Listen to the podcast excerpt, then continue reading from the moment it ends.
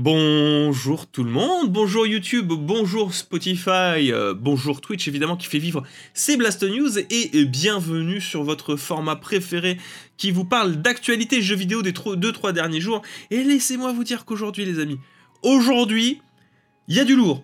Mais il y a du lourd en termes d'actualité parce qu'il s'en est passé des choses ce week-end.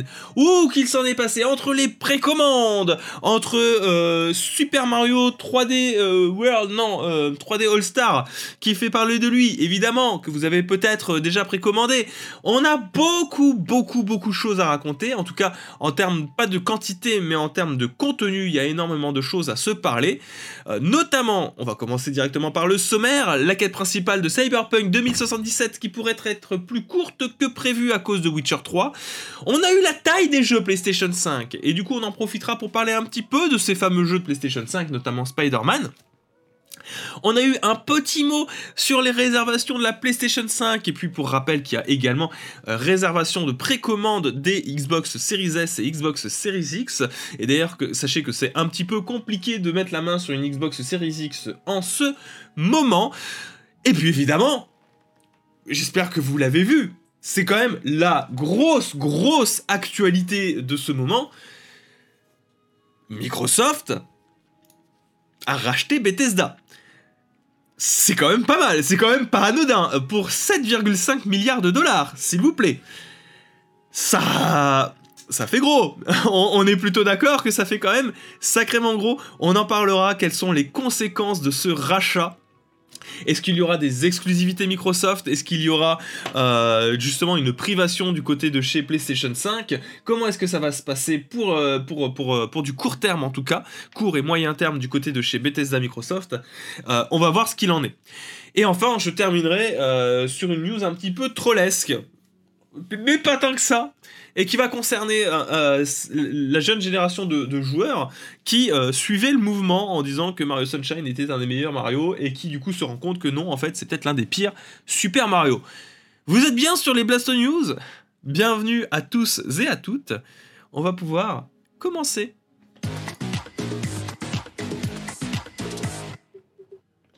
Alors, la première news du jour va concerner Cyberpunk 2077 qui commence, euh, mine de rien, parce que le jeu sort en novembre, hein, euh, on y est bientôt, enfin on y est bientôt, le jeu sort en novembre, il commence enfin à faire sa communication, alors ça n'a rien à voir, hein, petite digression, mais euh, je trouve qu'il y a eu une sorte de downgrade graphique sur Witcher 3, sur Cyberpunk 2077 je le trouve moins beau que, euh, que ses premières présentations. Alors, s'il y a toujours cette ambiance, etc. Mais euh, en termes d'animation, en termes de présentation, etc., je trouve que c'est un peu moins beau. Je sais pas ce que vous en pensez, mais euh, bon, peut-être que je suis devenu un petit peu casse-couille. C'est aussi tout à fait possible, mais ça, c'est une petite digression à la con. toujours est-il que ben le jeu sera plus court. La campagne histoire d'histoire sera beaucoup plus courte qu'à l'accoutumée. Alors pourquoi est-ce qu'elle serait alors beaucoup un peu plus courte euh, Pourquoi plus courte? Eh bien à cause de Witcher 3 parce que Cyberpunk s'est rendu compte que beaucoup de joueurs n'avaient juste pas fini la campagne de Witcher 3. Ah, écoutez, euh, est-ce qu'on n'en serait pas encore dans cet éternel débat? Vous savez, ces joueurs qui réclament à corps et à cri d'avoir toujours plus de contenu. Alors c'est très bien, je dis pas, c'est très très bien de, vouloir plus de, contenu. faut peut-être faut peut-être finir ces jeux au bout d'un moment, quoi. Je veux dire, on, parle quand même de beaucoup de personnes suffisamment en tout cas de personnes qui n'ont pas terminé Cyberpunk 2077 pour que euh, CD Projekt se dise bon ça vaut peut-être pas le coup qu'on fasse une campagne aussi importante que, euh, que, que, que, Witcher 3 pour Cyberpunk 2077. Et c'est pas plus mal en soi, parce que on est sur des, genres de jeux. Donc Cyberpunk, Witcher 3, et j'irais même mettre dans le panier euh, Skyrim, parce que c'est pour moi, je, vous allez vite comprendre pourquoi est-ce que je mets les deux en parallèle la campagne solo, c'est très bien, ça doit faire partie des plus longues séries de quêtes que vous ayez dans le jeu. Cela dit pour moi, il faut pas que ce soit trop long. Faut pas que ce soit vraiment quelque chose qui va euh, rythmer tout le jeu. Faut, faut, faut pas que ça ait une durée de vie. En fait, pour moi, je pense que entre 10 et 15 heures de campagne solo, et attention, je sais que ça peut en faire friser, je pense qu'on est sur une campagne solo, et c'est bien ça que je précise, une campagne solo idéale. Derrière, si vous me mettez des super quêtes comme ce qu'il y avait pour Witcher 3 qui était extrêmement bien écrites, avec quelques remplissages évidemment, euh, ça va de soi hein, pour, pour, pour occuper les joueurs, si vous me mettez d'autres quêtes sont hyper bien écrites, intéressantes avec d'autres angles de vue qui développent l'univers dans lequel nous nous mettons, mais qu'à côté la campagne solo peut se terminer assez rapidement pour pouvoir profiter un peu plus de ce monde ouvert, parce que finalement tu te rends compte dans ce genre de monde, tu profites à fond les ballons du monde ouvert une fois que tu as terminé la campagne solo, je me dis, c'est peut-être pas plus mal. Et j'en reviens à Skyrim, Skyrim, la campagne solo, vous la finissez en 5 ou 6 heures. C'est pas le plus rapide, c'est pas le plus court, c'est pas le plus c'est pas le plus long, pardon. C'est très clairement pas le plus long. Mais euh, derrière Skyrim, on est d'accord que c'est c'est surtout le, monde dans lequel on est qui est important. C'est surtout son univers. C'est de faire les quêtes de guildes. C'est de faire, de trouver, de, de, trouver les, différents tertres. C'est de pouvoir trouver de meilleures armes. C'est son stuff. C'est pouvoir euh, se balader, tout simplement. Et euh, j'en viens personnellement à me dire que en campagne solo pure et dure, je préfère avoir quelque chose de relativement court voilà. Mais euh, avec, en tout cas pour ce genre de jeu-là, et je précise bien, pour ce genre de jeu à monde très ouvert, je préfère les campagnes solo relativement courtes et qu'on mette le paquet sur des quêtes annexes bien écrites, bien narrées, bien fichues. Voilà, ça reste mon avis personnel. Mais en, tout cas, de savoir que Cyberpunk 2067 sera plus court que Witcher 3, personnellement, ça me rassure. Voilà. Cyberpunk 2077 promet des quêtes annexes qui influenceront la quête principale aussi, comme dit CD Projekt, ils misent sur la rejouabilité de leur titre. Exactement. Et euh, moi, je suis très curieux de voir euh, comment est-ce que ça va pouvoir se, goupiller. Euh, je sais pas ce que vous en pensez. Encore une fois, on est sur, sur quelque chose de, très très personnel. mais j'estime qu'il ne faut pas que la quête solo. Au moins, ça me permet de me préciser. pour moi, il ne faut pas que la quête solo soit étiré sur, allez, vraiment maximum 20 heures, mais vraiment maximum 20 heures. Au-delà, je trouve que c'est vraiment trop. Je trouve vraiment que c'est trop. J'aurais aimé que Red Dead Redemption 2 fasse pareil, c'est-à-dire qu'on a un super univers qui pousse à la découverte, qui pousse à, la contemplation, et je trouve que le scénario est beaucoup trop long pour Red Dead Redemption 2.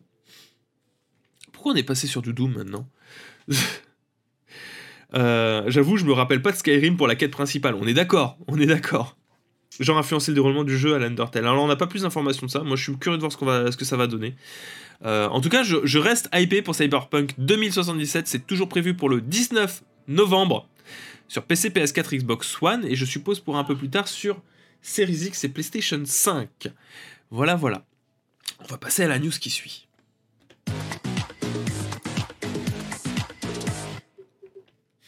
Alors,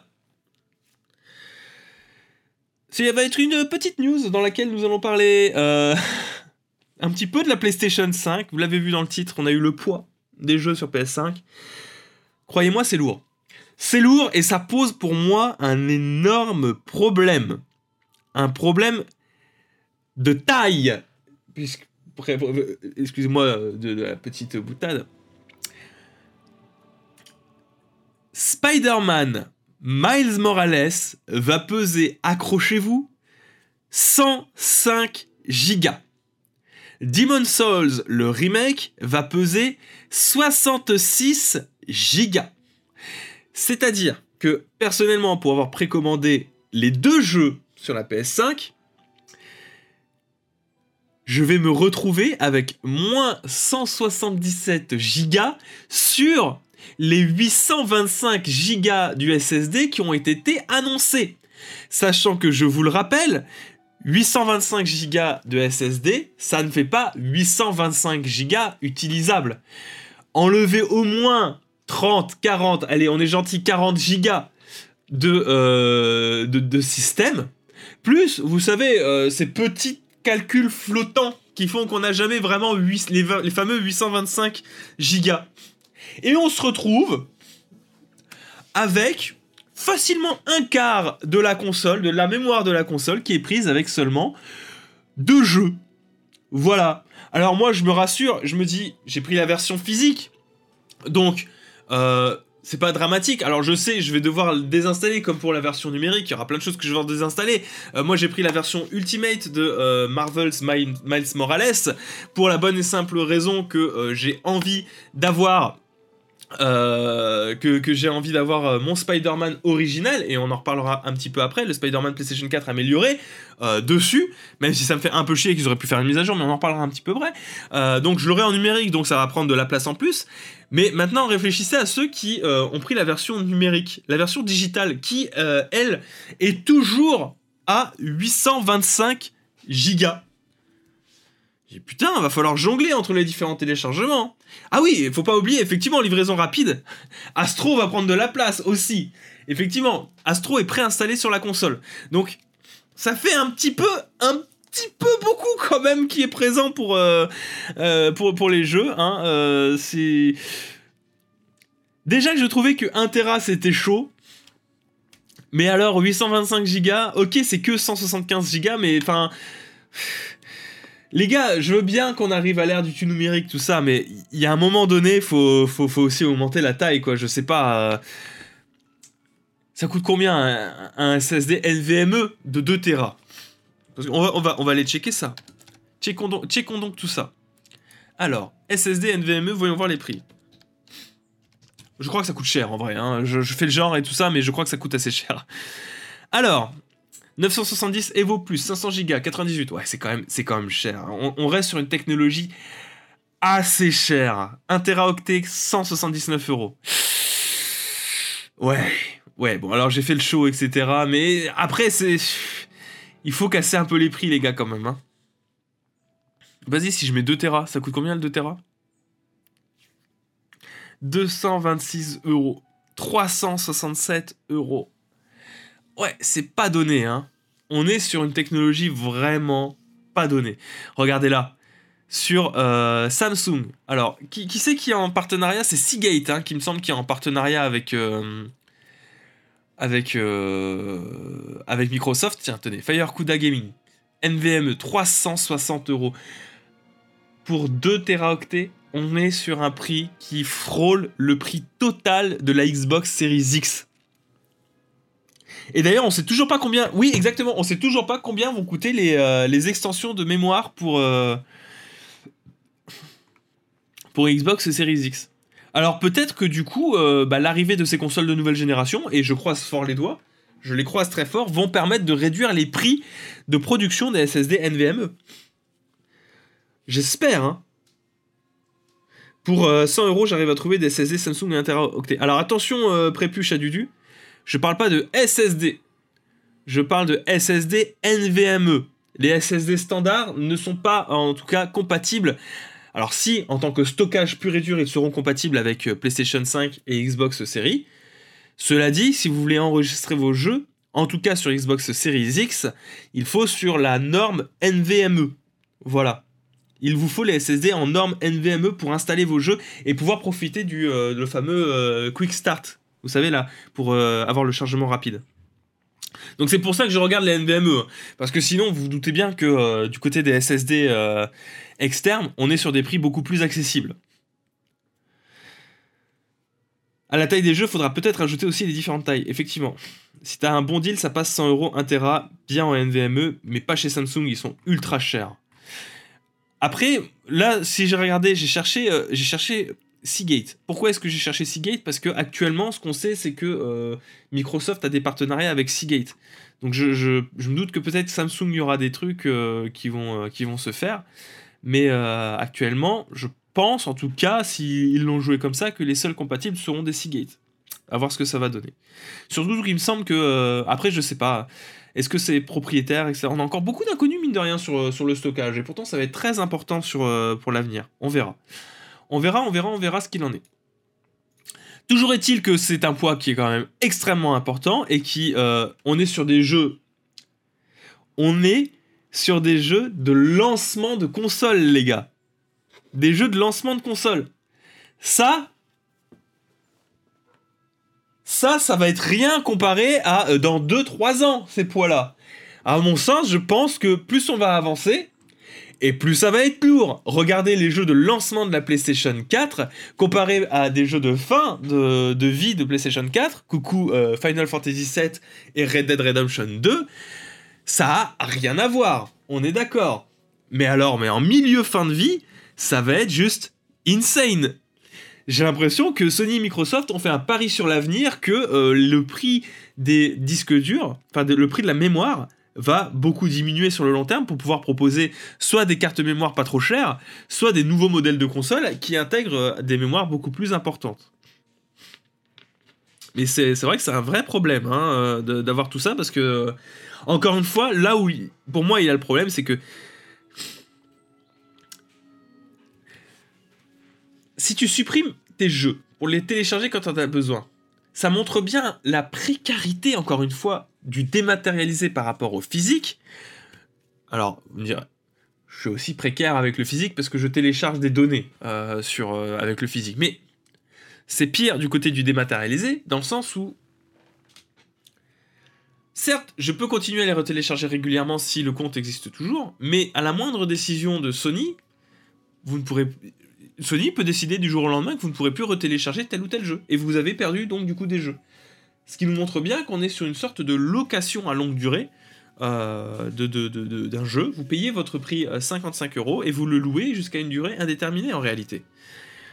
Ça pose beaucoup de problèmes. Coucou Flight Simulator 2020. Alors lui c'est encore autre chose. c'est encore autre chose. Voilà, euh, je voulais m'arrêter là-dessus et je voulais vous parler aussi du coup euh, des améliorations de Spider-Man parce qu'on y était, alors je vais en parler vite fait. On aura des améliorations, par exemple, euh, de plus beaux modèles pour les personnages, de, une plus jolie peau, de plus jolis cheveux, des améliorations faciales améliorées. Je vous parle de la version remastered de Spider-Man PlayStation 4 qui arrivera sur Spider-Man PlayStation 5 en version numérique compris avec Miles Morales un mode performance qui veut viser les 60 images par seconde, ce qui voudrait dire que de base, si vous voulez la 4K, je suppose que ce sera uniquement en 3D, en 30 images par seconde, de l'audio 3D qui sera présent dedans. Alors moi, ce que je trouve incroyable, c'est que pour un jeu qui se veut PlayStation 4, on n'arrive pas à viser le 4K 60 images par seconde euh, pour un jeu de la génération précédente. Il y aura évidemment du ray qui sera disponible sur ce euh, Spider-Man PlayStation 4. Beaucoup d'ombre ambiante, davantage de passants dans les rues, etc. Et des chargements quasiment instantanés grâce à l'incroyable PlayStation, euh, grâce à l'incroyable SSD. Ce qu'on nous apprend également, et là c'est triste, accrochez-vous, c'est que les trophées seront séparés de la version PS4. Alors pour, les chasseurs de trophées qui avaient envie de se refaire le, le Spider-Man PS4, c'est une bonne chose. Parce que du coup, vous, aurez, vous pourrez avoir deux trophées platine euh, de Spider-Man et sur PS4 et sur PlayStation 5. Cela dit, pour ceux qui avaient acheté le jeu Day One, sachez que le jeu sera rétrocompatible, mais que vous n'aurez pas les améliorations de Spider-Man PlayStation 5. Vous y jouerez comme sur PlayStation 4, peut-être comme sur PlayStation 4 Pro, on n'a pas eu euh, davantage d'informations là-dessus. Vous pourrez y jouer, mais euh, ne comptez pas sur Sony pour vous proposer une mise à jour gratuite qui vous permettra de passer sur une version remastered. Si vous avez envie de jouer euh, au euh, Spider-Man en meilleure version, il faudra passer par Miles Morales à 80 euros pour profiter en plus du standalone d'un jeu remastered. Et vous pouvez, vous pouvez même pas payer pour une mise à jour, pour une mise à niveau de votre jeu. Il n'y avait même pas l'option que ce soit 20 ou 30 balles. Vous ne pourrez pas payer un surcoût de votre jeu préféré pour y jouer sur PlayStation 5 et juste jouer à ce Spider-Man là. Non, il va falloir payer 80 euros pour avoir la version remastered inclus dans Miles Morales. Voilà, c'est ça du coup le futur du gaming. Et c'est pas très cool. Non, c'est pas très cool du tout. À skip, les véritables capacités de la PS5 n'arriveront pas avant 2021. Je ne sais pas si c'est vraiment le cas. Euh, on le sait tous, hein, les, jeux de début de génération ne sont pas les plus fous, euh, ça c'est clair et net. Hein.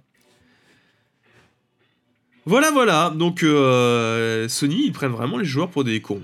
Hein, J'ai vraiment l'impression, c'est terrible, hein. c'est vraiment terrible. Allez, on enchaîne du coup sur la grosse news du jour. Oh, la transition Voilà. J'ai pas compris, je crois que je suis débile.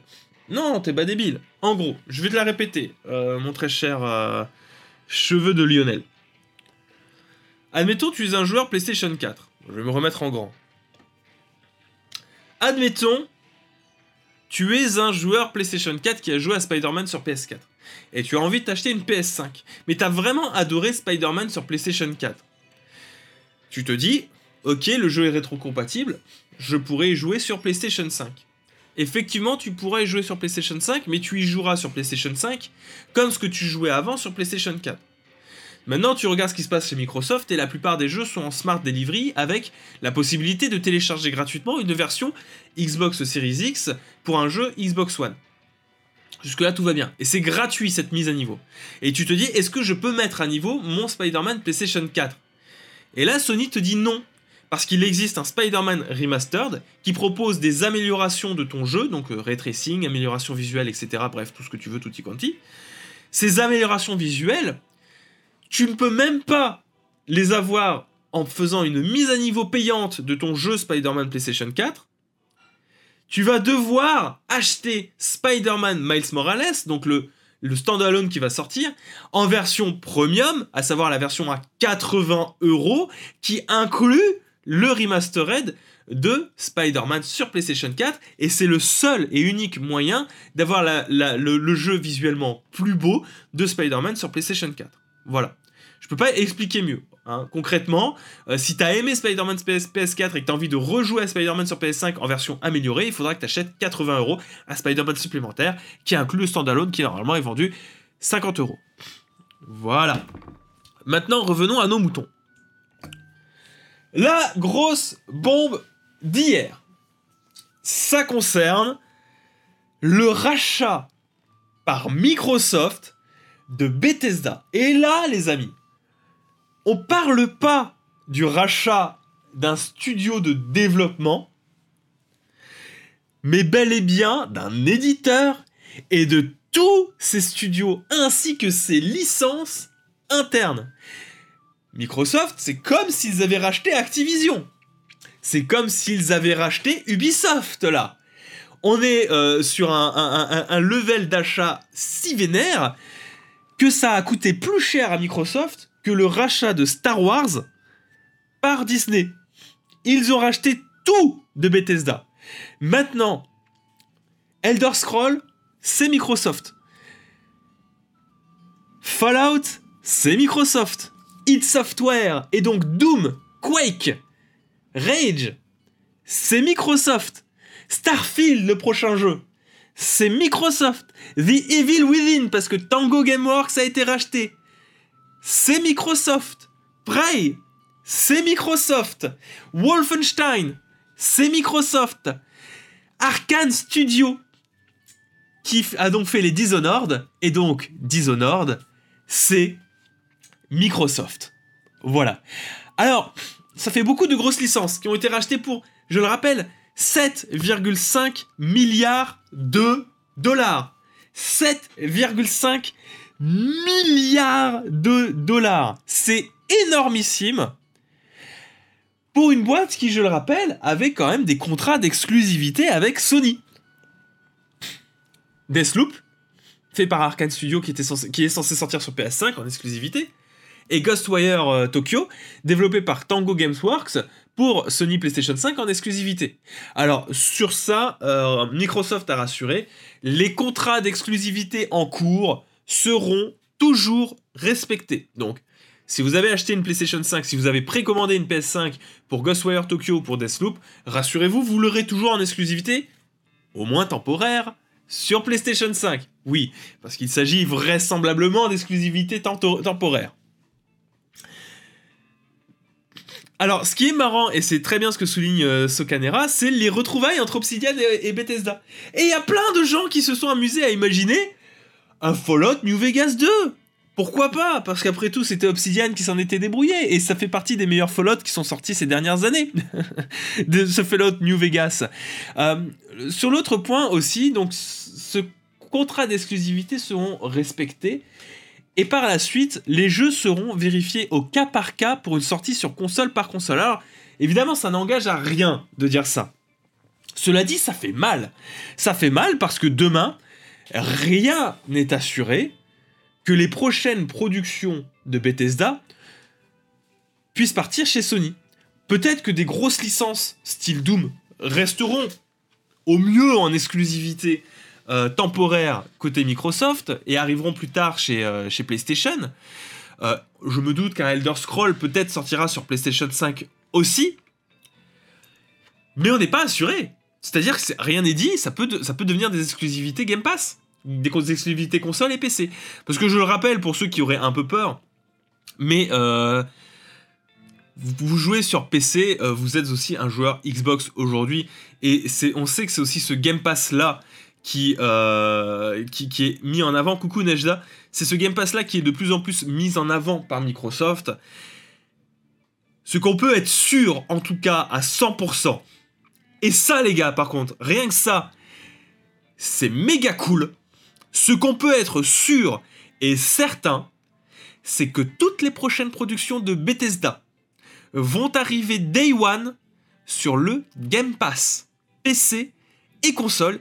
Et j'irai même encore plus loin, ce qui est encore plus cool, c'est que en tant que catalogue Microsoft, ces jeux-là ne partiront pas du catalogue Game Pass. Et ça, rien que ça, c'est assez incroyable.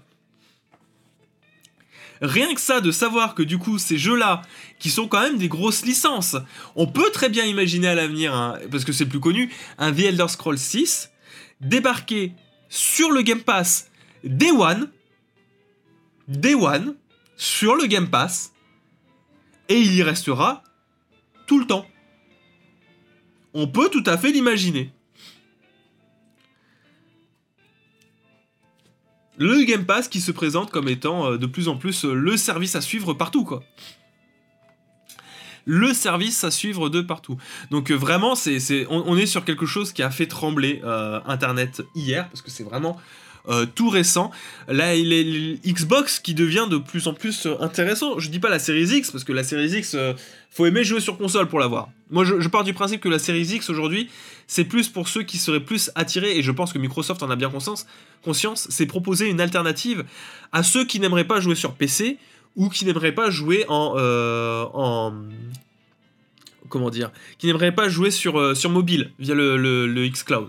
Parce que fondamentalement, vous, vous pouvez jouer à tout ça sur, euh, sur, votre, sur votre PC euh, via le Game Pass euh, PC ou via le Game Pass Ultimate.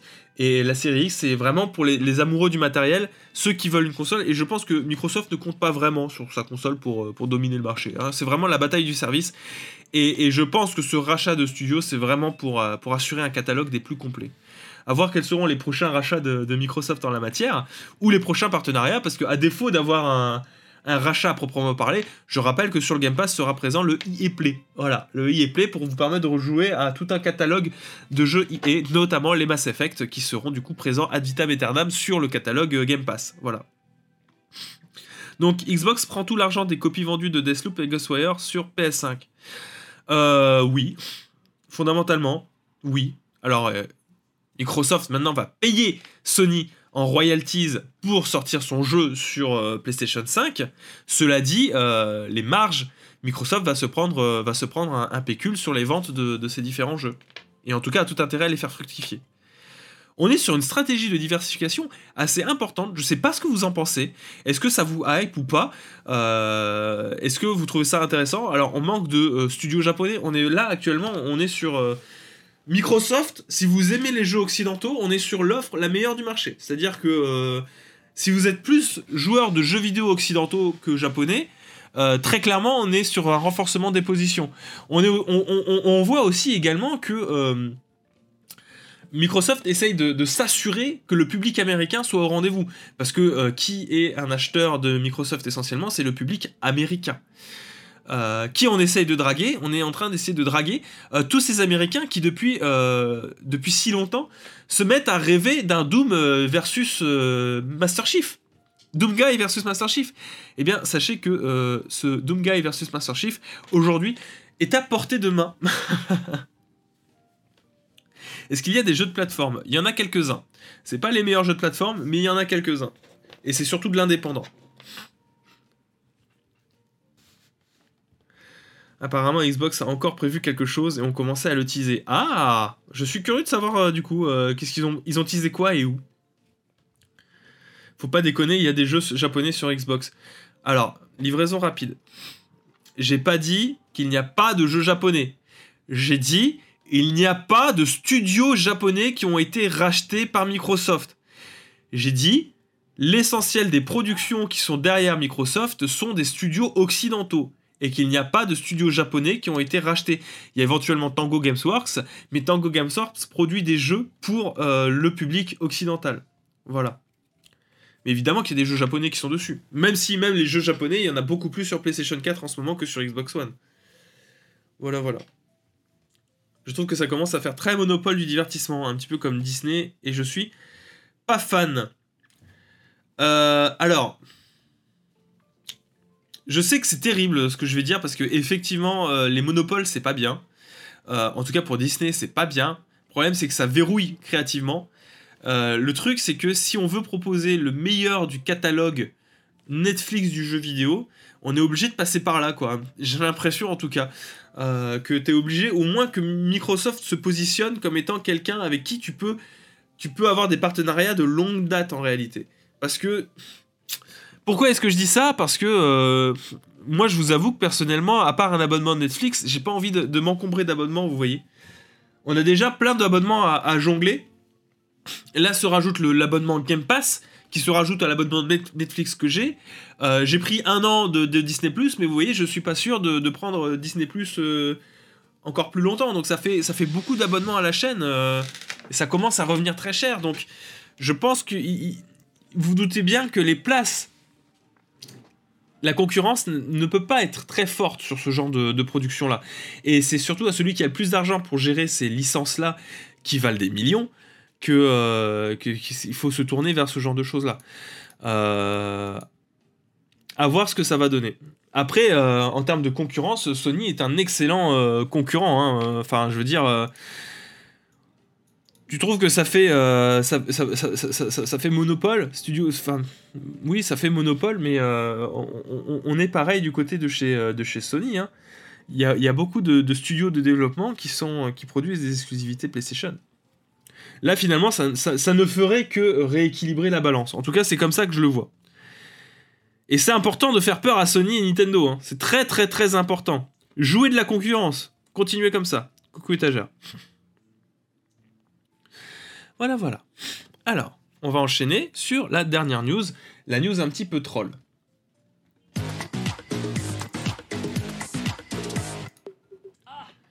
Bon alors, euh, j'avais envie d'être un petit peu méchant. Voilà, euh, excusez-moi, euh, des fois.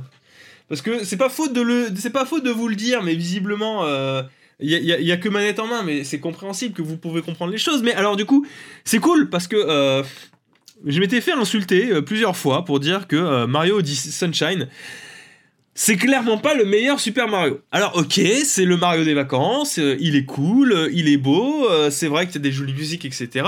Mais enfin, c'est pas le Mario le mieux fini du monde, et pour cause, il a été fait en rush, et il y a beaucoup de choses qui sont passées à la trappe, et notamment sur de l'exploitation de bugs.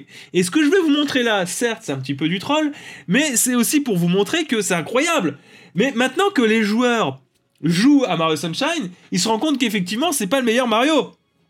Il se rend compte qu'effectivement, c'est pas le meilleur des Mario au monde. Et qu'il a jamais été le meilleur Mario. De très loin de là.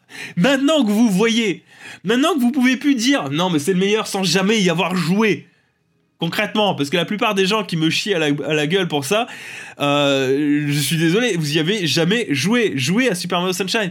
Donc du coup, je vais vous faire un petit best-of, voilà, de ce qui arrive très régulièrement dans Mario, euh, Sunshine. Très régulièrement. Ah, n'allez pas croire que c'est euh, des cas, hein, que, que, que c'est des cas isolés. Ce sont des choses qu'elles arrivent Très souvent. Voilà, bon, basique, hein, euh, tu tombes dans le vide, euh, tout va bien. Voilà, en l'occurrence, c'est pas dramatique parce que t'as quand même ton shine. Regardez-moi ça.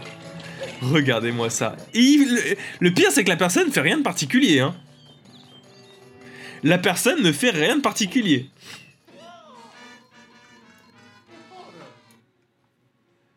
Regardez-moi ça. Alors là, c'est pas un bug. Là, c'est quelqu'un qui se fait punir et il dit Ah, je suppose que je me suis fait punir parce que j'avais envie d'explorer. Oh bah dis donc, Nintendo qui a carrément pensé aux personnes qui voudraient explorer et qui du coup tuent Mario parce qu'il a, il a choisi, qu'il s'était dit Oh bah tiens, je vais explorer un peu, regardez-moi ça. Regardez comme c'est pute. Et ça, c'est pensé par Nintendo. Hein. Je vous la repasse parce que ça, c'est très fréquent dans Mario Sunshine. Hein. C'est très fréquent. Voilà, on continue. Alors là, par contre, ça aussi, c'est extrêmement fréquent. Mario, dans Mario Sunshine, il aime pas s'accrocher.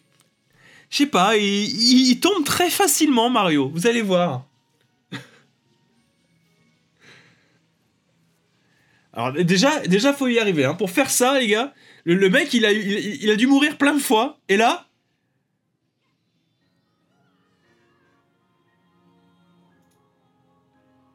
Vous avez vu ça? Ça arrive très souvent. Ça arrive très très souvent. Allez. Un autre petit glitch? Allez, un autre petit glitch. Parce qu'il y, a aussi des petits soucis avec les, euh, avec les collisions dans le jeu. Motif de rage quit. Il y a des petits soucis de collision, hein, évidemment.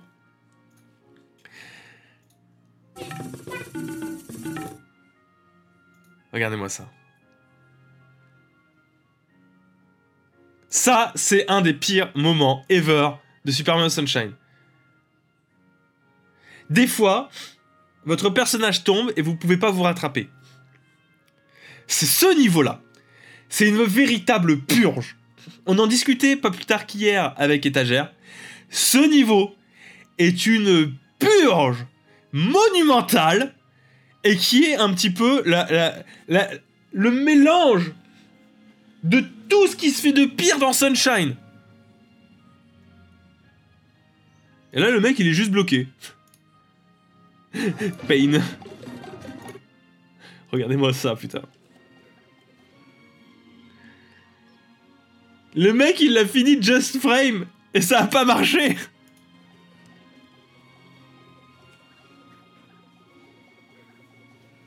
Il a réussi Et le mec, il lui dit, bah non, bah essaye la prochaine fois. Enculé Alors, le fameux, évidemment, lui par contre, je, je pense qu'il y a consensus pour dire que c'est une purge, le fameux oiseau de sable.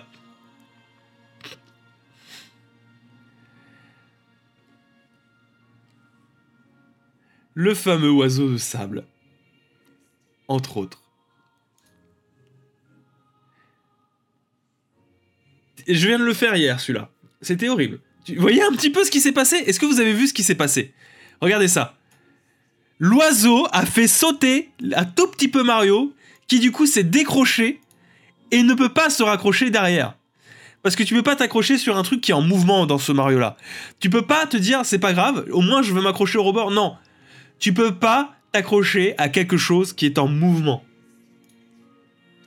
Non, mais j'ai décidé de vous faire mal et d'enchaîner les trucs qui vous font souffrir. Pour, faut bien avoir en tête maintenant que vous avez le moyen d'y jouer, que c'est pas réservé euh, aux gens qui, euh, aux, gens rétro gamers qui jouent sur GameCube. Sachez que c'est l'un des pires Mario. Alors, il est très sympa, mais euh, c'est clairement pas le mieux fini. Voilà. Entre autres entre autres joyeusetés, ce jeu est bourré de bugs de collision. Il n'est pas fini Il est pas fini Nintendo, à l'époque, voulait euh, le rush pour sortir un Mario avec la console qui arrivait déjà à avoir du mal à se vendre. Voilà. Et le pire dans l'histoire, c'est, euh, tu parles du, test de 15 sur 20 sur jeuxvideo.com, euh, il l'avoue à demi-mot que Mario Sunshine est pas aussi bien que dans tes souvenirs. Évidemment que Mario Sunshine n'est pas aussi bien, mais il l'a jamais été vous étiez trop jeune faut arrêter au bout d'un moment. Mario Sunshine profite de l'aura légendaire de la GameCube. C'est vrai, mais c'est pas le meilleur jeu. voilà. Bref, euh, merci d'avoir suivi mon petit troll de fin sur Super Mario Sunshine. Euh, Ico, tu te calmes ou j'appelle Macron? Gardez en tête que, euh, du coup, euh, bon, c'est pas, ça reste un bon jeu. Hein. Mario Sunshine reste bon, euh, qu'on le veuille ou non. Il a cette ambiance particulière, blablabla, et il poutre allègrement euh, tout ce qui se fait, s'est fait à cette époque-là en termes de platformer 3D. cela dit, qu'on remette les choses en contexte, il, il a une légende. Il est surcoté. Clairement, pour moi, Sunshine surcoté de ouf. Pourquoi est-ce qu'ils l'ont pas clean de tous ces bugs? Parce que je suppose que c'était trop compliqué de revenir sur ce travail-là. Merci en tout cas d'avoir suivi ces Blasto News jusqu'au bout. Je vous embrasse et je vous dis à la prochaine tout le monde.